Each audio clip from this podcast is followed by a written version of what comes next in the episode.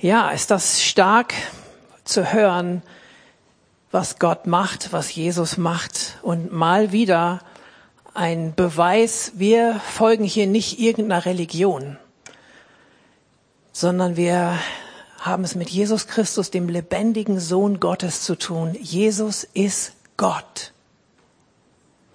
Und genau darüber möchte ich heute sprechen. Ich möchte heute über, über Jesus sprechen. Ich möchte über eine darüber sprechen und mein Herz ist, dass wir fasziniert oder faszinierter von Jesus werden.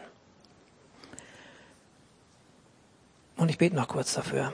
Danke, Jesus, dass du hier bist als der Lebendige. Und das schon die ganze Zeit. Und danke, dass du mit jedem unterwegs bist, der dich kennt, Herr. Und danke, dass du das Leben pur bist und dass du für jeden das Leben pur auch hast, um es ihm zu geben, Herr. Und danke, dass du dich gerne zeigst, dass du gerne unser Freund sein möchtest, aber auch unser Herr und unser Gott. Und darum bete ich einfach jetzt in deinem Namen, dass du dich genauso zeigst. Amen.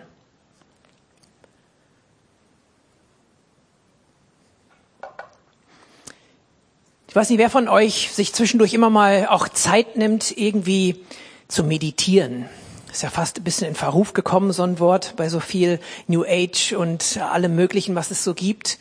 Aber ich will dir Mut machen, denk mal intensiv über Jesus nach. Nimm dir heute Nachmittag mal eine Stunde oder lass es, fang mit fünf Minuten an. Ich will auch nicht dich übertreiben. Ne? Aber mich hat's in den letzten zehn Tagen, wo ich angefangen habe, mich ein Stück auf diese Predigt vorzubereiten, hatte ich so viele Momente, wo es in mir so zerplatzt ist einfach, weil ich über Jesus nachgedacht habe. Und ich bin keiner, der irgendwie mit Emotionen schüren und spielen will, aber am liebsten hätte ich, du hättest das irgendwie ein Stück miterleben können, was in meinem Herzen auf und abgegangen ist, wo ich irgendwie über Jesus nachgedacht habe. Und vielleicht ist das ein oder andere für dich heute irgendwie noch mal ein Stück neu. Aber ich kann dir versichern, oh, jetzt riecht's nach Grill von draußen, ist auch gut. Lass dich nicht ablenken. Ich kann dir versichern, es ist besser als das Würstchen, was gleich kommt. Nein. Ich kann dir versichern, es ist alles aus dem Wort Gottes, worüber ich heute spreche. Wenn wir darüber nachdenken, dass Jesus Christus der Sohn Gottes ist und dass er Gott ist, dann hat er all die Attribute, die Gott Vater auch hat. Das heißt, Jesus Christus ist ewig. Er ist nicht einfach da in Bethlehem geboren worden, jetzt schaffe ich mal Jesus Christus als Menschen und dem setze ich irgendwie ein, dass der ganz besondere Sachen machen kann. Jesus Christus war in der Ewigkeit bei Gott dem Vater. Und er hat in der Ewigkeit mit Gott dem Vater die Welt erschaffen und alles mitentschieden. Jesus Christus war in der Zeit des Alten Testaments aktiv. Der war nicht gelangweilt im Himmel und hat irgendwie so ein bisschen Heaven Gardening gemacht und irgendwie sich beschäftigt mit dem einen oder anderen. Er war absolut aktiv, auch während der Zeit des Alten Testaments. Und er war auch während dieser Zeit, war er bei Israel, war er aktiv, war er, hat er den Part übernommen, wo Menschen Gott begegnet sind. Wir gucken uns das gleich an. Dann ist er klein geworden, wirklich Mensch geworden, kam auf die Erde und hat gelebt, bis er dann wieder in den Himmel aufgenommen wurde. Und da ist er jetzt und auch da ist er nicht inaktiv. Auch da ist Jesus jetzt aktiv. Und von da sagt die Bibel, wird er kommen und jeder wird es mitkriegen und jeder wird es sehen. Und dann wird er in Ewigkeit, wird er regieren als der einzig wahre Herrscher, als der einzig wahre Gott, als der einzige, der Leben geben kann, als der einzige, der Hoffnung, Frieden und das auf Dauer installieren kann in deinem Leben und hier auf der Erde. Und wenn du darüber nachdenkst, wer ist dieser Jesus in der Ewigkeit im Alten Testament, im Neuen und jetzt in unserer Zeit und in Zukunft, dann denk drüber nach, wem begegnest du da, wenn du mit Jesus sprichst? Was ist das für eine Person? Und was für ein Geschenk, was für ein Vorrecht ist es, mit Jesus überhaupt sprechen zu dürfen. Wer darf schon mit den High and Mighty, mit den, mit den Hohen und Mächtigen ins Gespräch gehen? Wie fühlt sich das an, Elon Musk zu treffen? Oder, ähm, keine Ahnung, der eine oder andere hat gar keinen Bock drauf, den zu treffen. Aber die meisten da draußen, oh, die wünschen sich endlich mal so einen ganz fancy Typen oder Frau zu treffen und denken, oh, wenn ich den treffen wäre, was würde ich anziehen? Wie wäre ich drauf? Was würde er über mich denken? Und so weiter und so fort. Aber wem begegnen wir jeden Tag? Wem begegnen wir hier so intensiv, wenn wir Jesus begegnen? Und ich glaube, das macht Sinn, darüber ein bisschen Gedanken sich zu machen, das mal an sich ranzulassen und zu überlegen, okay, der war wirklich da in der Ewigkeit und dann ist er auf die Erde gekommen und ich kann ihm begegnen. Und Jesus wusste die ganze Zeit, wer er war. Selbstbewusstsein, das ist irgendwie so ein großes Wort. Viele von uns haben mit Selbstbewusstsein zu, zu knacken und fühlen sich, wenn sie in den Spiegel gucken, gucken vielleicht lieber nur ein oder zweimal am Tag rein, lieber nicht zu häufig, weil sie ein niedriges Selbstbewusstsein haben. Und Jesus ist derjenige gewesen, ich denke mal, als er Mensch gewesen ist, er hätte das heftigste Selbstbewusstsein haben können und dürfen von allen. Und wir gucken uns gleich ein paar Bibelstellen an. Jesus wusste, dass er der Sohn Gottes ist. Jesus wusste, dass er in der Ewigkeit schon ewig gelebt hat. Er ist der Selbstexistente, sagt man in theologischen Fachkreisen. Nicht der Erschaffene, sondern der immer schon war. Und überleg dir dann in diesem Bewusstsein, war Jesus auf der Erde. In diesem Bewusstsein war er Sohn von seinen Eltern. Jesus hatte vier Brüder, Joses, Jakobus, Judas und Simon. Dazu hat er ungefähr, es ist leider nicht so, seid nicht diskriminiert, ihr Frauen, das ist dann nicht so brennant im Alten Testament, wie viele Schwestern auch da waren. Lass es zwischen drei und sechs sein. Das heißt, Jesus war einer von neun Kindern, bestimmt, das kann man so sagen. Und er war der Älteste. Er war ganz Mensch. Sehr wahrscheinlich in seinen Teenagerjahren, irgendwann ist sein Vater Josef gestorben. Weil später wird nur seine Mutter und seine Brüder und seine Schwestern aufgezählt und er ist bekannt als der Zimmermann aus Nazareth und nicht als der Sohn des Zimmermanns Josef. Er muss wohl schon zu relativ jungen Jahren irgendwann den, den Ernährungspart in seiner Familie übernommen haben. Die ganze Zeit wusste er, er ist der Sohn Gottes.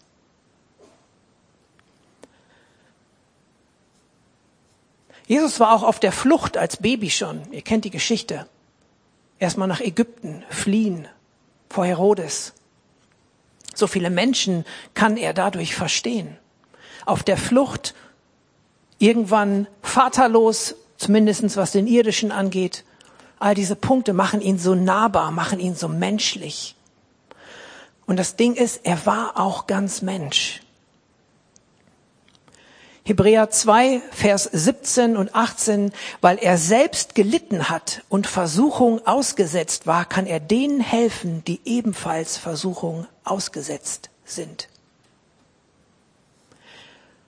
Hebräer 5, Verse 7 bis 9. Als Christus hier auf der Erde war, ein Mensch von Fleisch und Blut, hat er mit lautem Schreien und unter Tränen gebetet und zu dem gefleht, der ihn aus der Gewalt des Todes befreien konnte. Und weil er sich seinem Willen, also Gottes, in Ehrfurcht unterstellte, wurde sein Gebet erhöht, erhört. Allerdings blieb es selbst ihm, dem Sohn Gottes, nicht erspart, durch Leiden zu lernen, was es bedeutet, gehorsam zu sein. Doch jetzt, wo er durch sein Leiden vollkommen gemacht ist, kann er die retten, die ihm gehorsam sind. Ihm verdanken sie ihr ewiges Heil. Lies mal wieder Bibel, steht so viel Heftiges und Starkes drin. Was ist das? Warum muss der denn mit viel Gebet und Schreien um Flehen bitten? Warum ist er so niedergedrückt, um vor dem Tod bewahrt zu werden? Aber dann sagt er, nicht mein Wille geschehe, sondern dein Wille geschehe. Was im Garten Eden schief gegangen ist, schief gehandelt wurde, macht er im Garten Gethsemane, macht es wieder gerade, macht es lebendig, macht es zugänglich für dich. Und weil er wusste um seine Ehrfurcht, was ist Ehrfurcht? Ehrfurcht heißt Anerkennung dem, dem Anerkennung gebührt. Jesus, Gott Respekt geben, Gott anerkennen als den, der er ist, ist ein Teil, was Ehrfurcht bedeutet. Und ihm war es nicht erspart zu lernen, ihm war es nicht erspart, gehorsam zu sein als Mensch. Er war trotzdem die ganze Zeit Gott. Und wir sind ja gerade in dieser Reihe Wachstum. Wachstum ist kein Zufall, Klar haben wir von Anfang an betont, dass es darum geht, Jesus muss größer werden in uns. Natürlich geht es um ihn. Aber wir sind auch viel, und es ist richtig so dabei, darüber zu sprechen, wie kann ich denn im Glauben wachsen? Jesus als Gott muss sicherlich nicht wachsen, weil er gestern, heute und in Ewigkeit derselbe ist. Er war immer so kraftvoll, so mächtig, wie er in der Ewigkeit war, wie er auf der Erde war und wie er in Zukunft sein wird. Für Jesus bedeutete Wachstum ist kein Zufall, erstmal klein werden, erstmal Mensch werden. Er hat im Grunde sein Gottsein, hat er nicht, er hat nicht aufgehört, Gott zu sein. Aber das, was dazugehört, die Engel zu befehligen, die Kraft, die ähm, einfach Dinge zu entscheiden und zu handeln, da hat er sich seiner eigenen Kraft ein Stück weit berauben lassen und war ein abhängig Gott Vater gegenüber. Und deswegen heißt es, er lernte den Gehorsam als Mensch. Aber Jesus war dadurch kein Softie. Und das ist das, was besonders vielen jungen Leuten oder auch, ich beobachte es häufig bei, bei Jugendlichen, die irgendwie schauen, hey Mann, hier geht's doch irgendwie nur um Sachen, die man nicht darf und die andere Wange hinhalten. Ich bin doch kein Idiot, ich bin doch nicht, will doch nicht das Opfer sein. Ähm, Jesus war nicht ein so schwaches Opfer. Er wurde bewusst schwach. Aber er war kein Softie dabei. Lies mal in der Bibel, wie das dann war. Nach seiner ersten Predigt, Johannes 4, ähm, er steht auf und sagt, hey, heute ist der Tag erfüllt, an dem derjenige da ist, auf dem der Geist Gottes ist, der gekommen ist, die Gefangenen zu befreien und die in, in, Freiheit zu führen, die gefangen sind und so weiter und so fort. Und dann treiben sie ihn raus an die Klippe und wollen ihn da runterschmeißen und er geht einfach durch diese Leute hindurch. Er war sicherlich kein Softie. Als er gefangen genommen wurde im Garten Gethsemane, kommen die da alle an. Judas hat ihn verraten mit einem Kuss. Und dann sagen sie, ähm, bist du der Christus? Bist du der, den wir hier suchen? Und er sagt, ich bin es. Und alle fallen erstmal um. Lies das mal. Er sagt was und diese ganzen, das muss eine ganze Menge gewesen sein an Soldaten. Die sind alle hingefallen, weil so eine Autorität und Kraft in seinem Wort war. Am Kreuz, berichte ich mich, ob es die richtige Situation ist. Jesus sagt, er könnte jetzt mal kurz die Herrscher, die Engel herbeirufen und sie würden ihn befreien und er würde sagen, okay, hey, kein Problem. Äh, dann eben nicht, sage ich jetzt mal so ultrasalopp. Aber er tut es nicht. Er hätte es zu jedem Zeitpunkt tun können. Was ist das für ein Mensch? Was ist das für eine Person, dieser Jesus? Und was macht das, wenn wir ihm wirklich begegnen können? Wenn er wirklich Teil unseres Lebens ist, wir wirklich mit ihm sprechen? Mich packt's manchmal. Es heißt ja auch in der Bibel, wem viel Verantwortung gegeben ist, von dem wird viel gefordert. Alle Macht, alle Autorität, alle Gewalten sind von ihm eingesetzt. Alle Herrscher, nichts geschieht. Zeiten und auch Leiter sind gesetzt und ab und eingesetzt von Gott. Das heißt nicht, er sagt, da muss jetzt endlich mal ein Böser hin. Kein, das ist natürlich damit nicht gemeint. Und dann, wenn ich dann über diese Herrscher der Welt heute nachdenke oder um Putin und so, oh, dann packt es mich so sehr, weil ich denke, hey, was wird von ihm gefordert werden, wenn er die Verantwortung, die er trägt über ein ganzes Volk und über ganze Landstriche, er wird dafür gerade stehen müssen vor Jesus Christus. Dann möchte ich am liebsten bei der russischen Gemeinde anrufen, bitte betet für euren Präsidenten und lasst uns auch für diese Menschen beten, weil sie werden für, dafür gerade stehen müssen, für die Verantwortung, die sie missbraucht oder gebraucht haben. Und dann und das soll dir keine Angst machen, weil er ist der Friedefürst, er ist der, der dir Hoffnung, der dir Leben gibt, aber er ist auch gerecht. Dann sagt die Bibel, wie schrecklich ist es, in die Hände Gottes zu fallen. Auch das ist der Part, der zu Jesus gehört. Auch das ist der Part, der zu Gott gehört, weil er einfach gerecht ist. Und das soll dich nicht beängstigen, aber das soll eine gesunde Ehrfurcht in dir hervorrufen. Okay, es geht hier nicht um irgendwie so ein religiöses Tamtam. -Tam. Es geht einfach um den einzigen Gott, den es gibt. Und die einzige Realität, die am Ende überbleibt.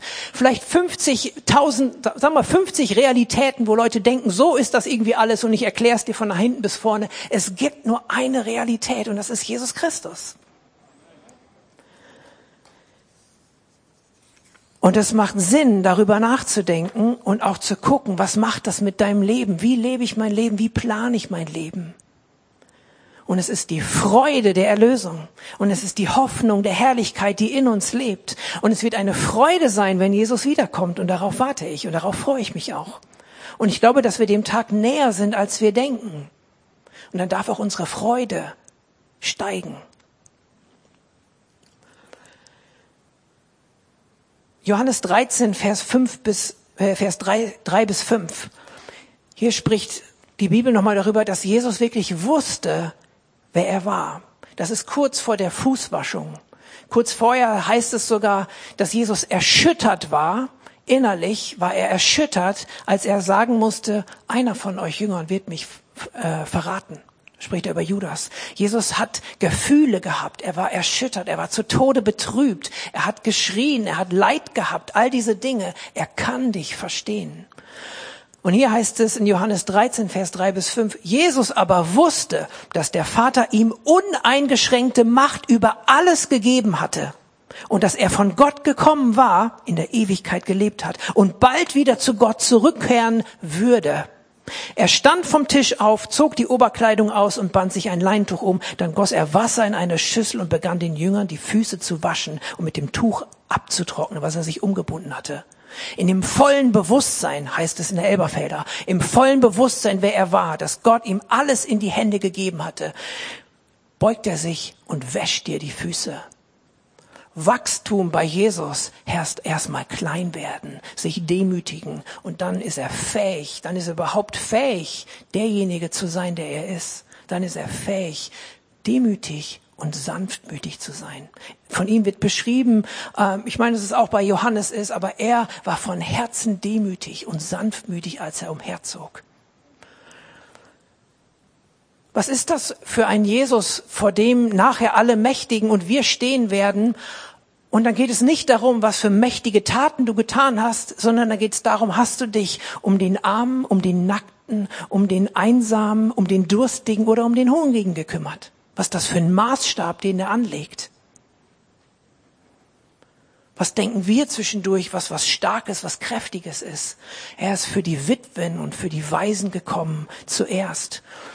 Es gibt im Alten Testament eine Beschreibung, Vielleicht müssen wir da unbedingt mal eine Bible Study zu machen. Das würde jetzt einfach zu tief führen, um diese ganzen Bibelstellen ähm, zu zeigen.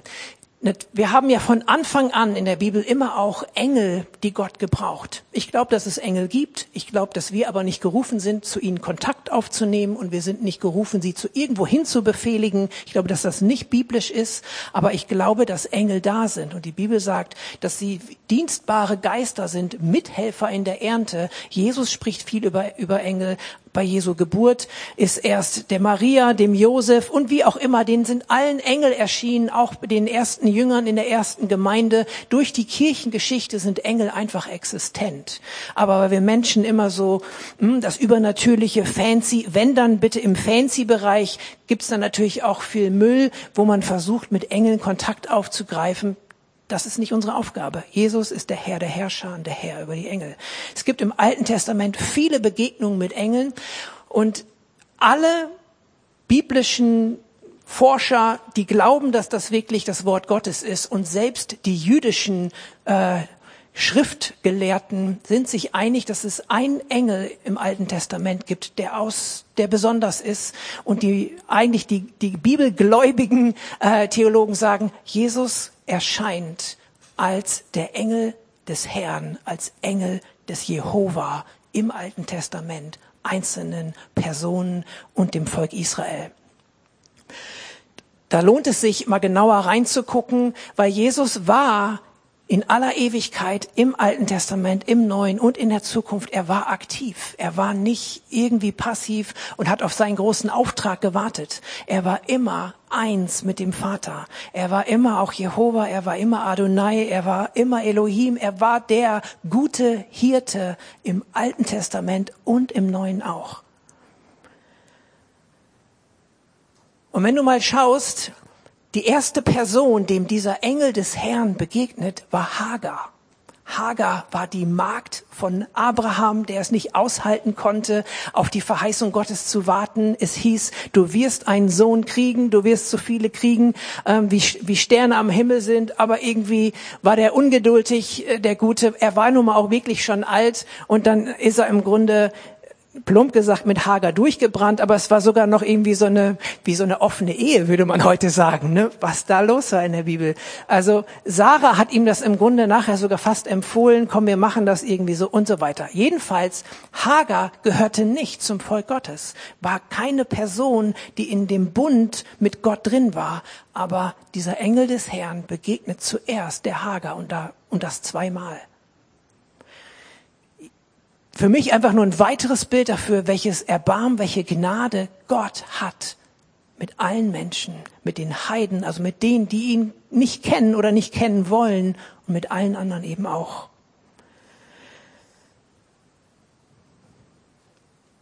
Johannes 8, Vers 58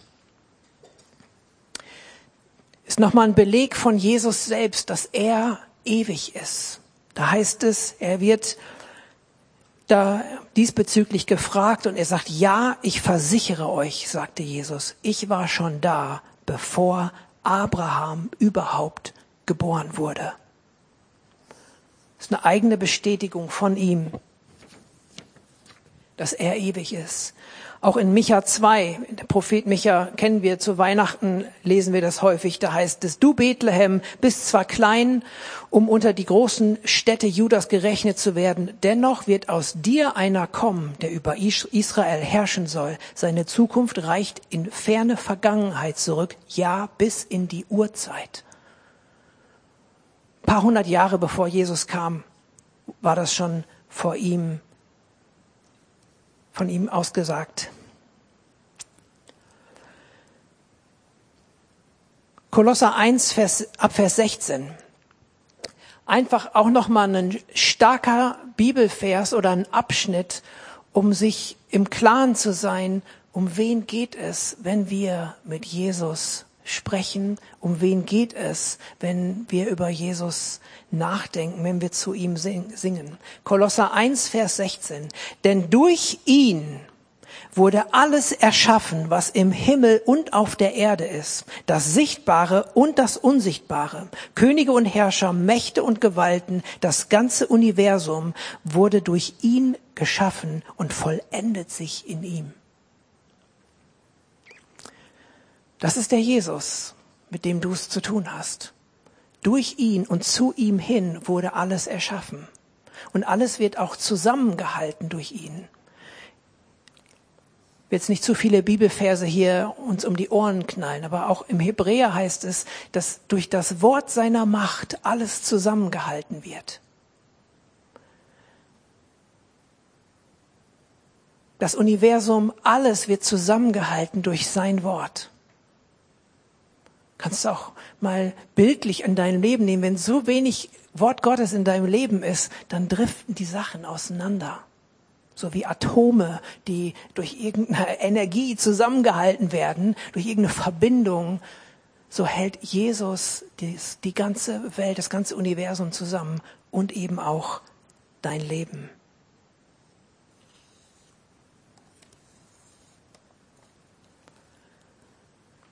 Jesus ist allwissend, Jesus ist allmächtig und er ist allgegenwärtig.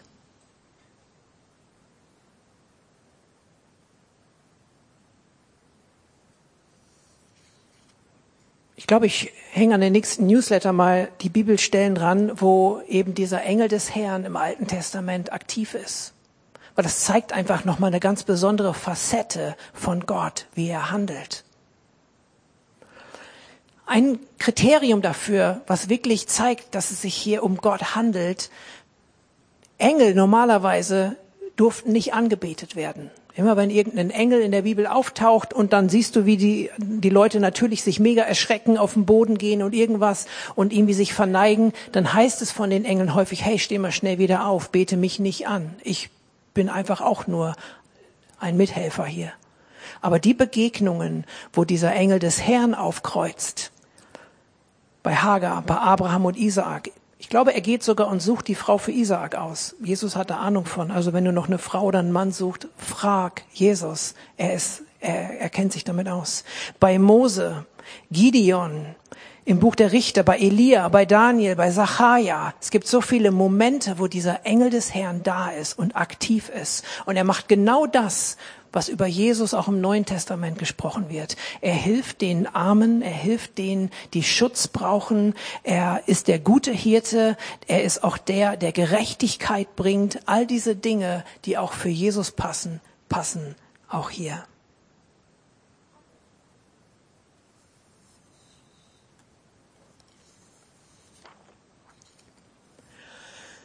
Bei diesem Jesus möchte ich sein und ich wünsche mir für dich, dass, dass du in eine neue Faszination genau über diesen Jesus kommst.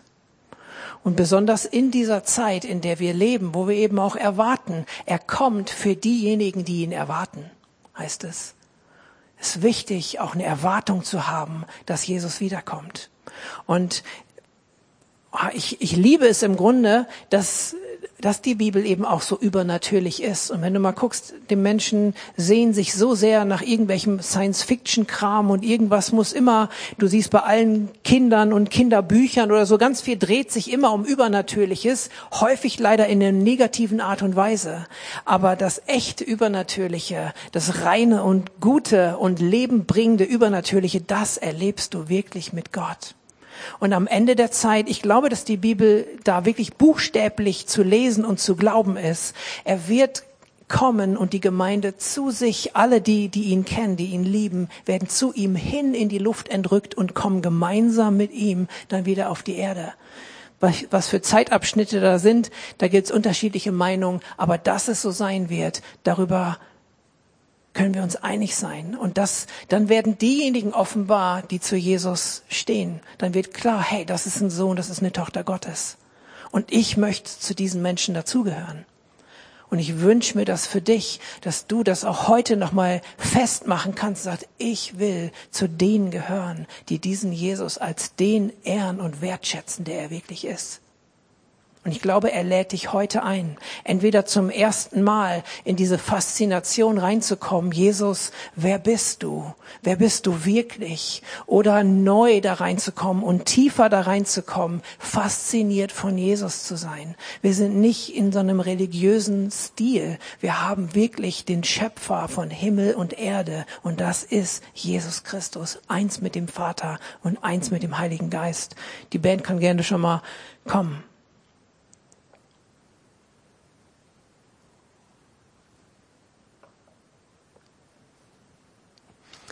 Entscheid dich heute mit mir, diesem Jesus ein Stück näher zu kommen, dich neu in diese Faszination mit hineinnehmen zu lassen, was das heißt, wirklich diesen ewigen Jesus in deinem Leben, ihm Raum zu geben, ihm zu begegnen, von ihm zu hören, hey, ich liebe dich, hey, ich mag dich.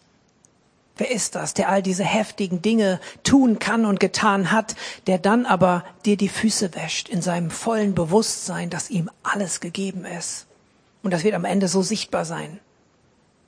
Was für ein Geschenk ist das? Und wir sind manchmal irgendwie so verkopft und verkrustet und kriegen es irgendwie nicht klar. Wie wunderbar dieses Geschenk ist, ihn kennen zu dürfen, in einer Zeit der Gnade zu leben.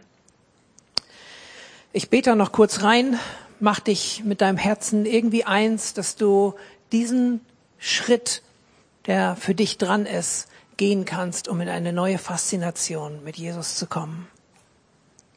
Halleluja. Danke, Jesus, dass du real und Realität bist. Und ich bete so, dass wir in eine entweder erstmalige Faszination oder in eine tiefere Faszination kommen und wirklich verstehen, wie wunderbar du bist, auch wenn wir das schon hundertmal gesungen oder gelesen haben. Danke, dass du immer noch größer bist, Herr. Danke, dass du nicht begrenzt bist. Danke, dass du es immer noch Neues zu entdecken gibt in dir. Und ich bete für jeden, der hier ist oder die Predigt sich nachher anschaut oder anhört, einfach neu inspiriert und gepackt wird von dir. Und danke, dass wir in deinem Gesicht das Gesicht Gottes sehen. Und ich bete, Herr, dass dein freundliches Gesicht voller Demut und voller Sanftmut, dass das jedem erscheint, dass du jedem dich zeigst in deiner Gnade. Herr, mach uns frei von allem, was uns irgendwie hindert, wo wir gebremst sind, sei es gedanklich, sei es mit in, in unseren Gefühlen oder sonst wie. Danke, dass du uns in allem verstehst und in allem den Weg bereitet hast, dass wir dich so erleben, wie du wirklich bist. Danke für die Zeit, die vor uns liegt, Herr. Danke, dass es eine gute Zeit ist, weil du gut bist und weil du vorangehst und weil du im Bilde bist, was auf uns wartet, Herr. Und so wollen wir getrost warten auf das, was morgen kommt, weil wir mit dir gemeinsam in das Morgen hineingehen. Herr, wir preisen dich als unseren Herrn, unseren König und beten, dass diese Aussagen einfach noch relevanter und stärker werden in unserem Leben. Amen.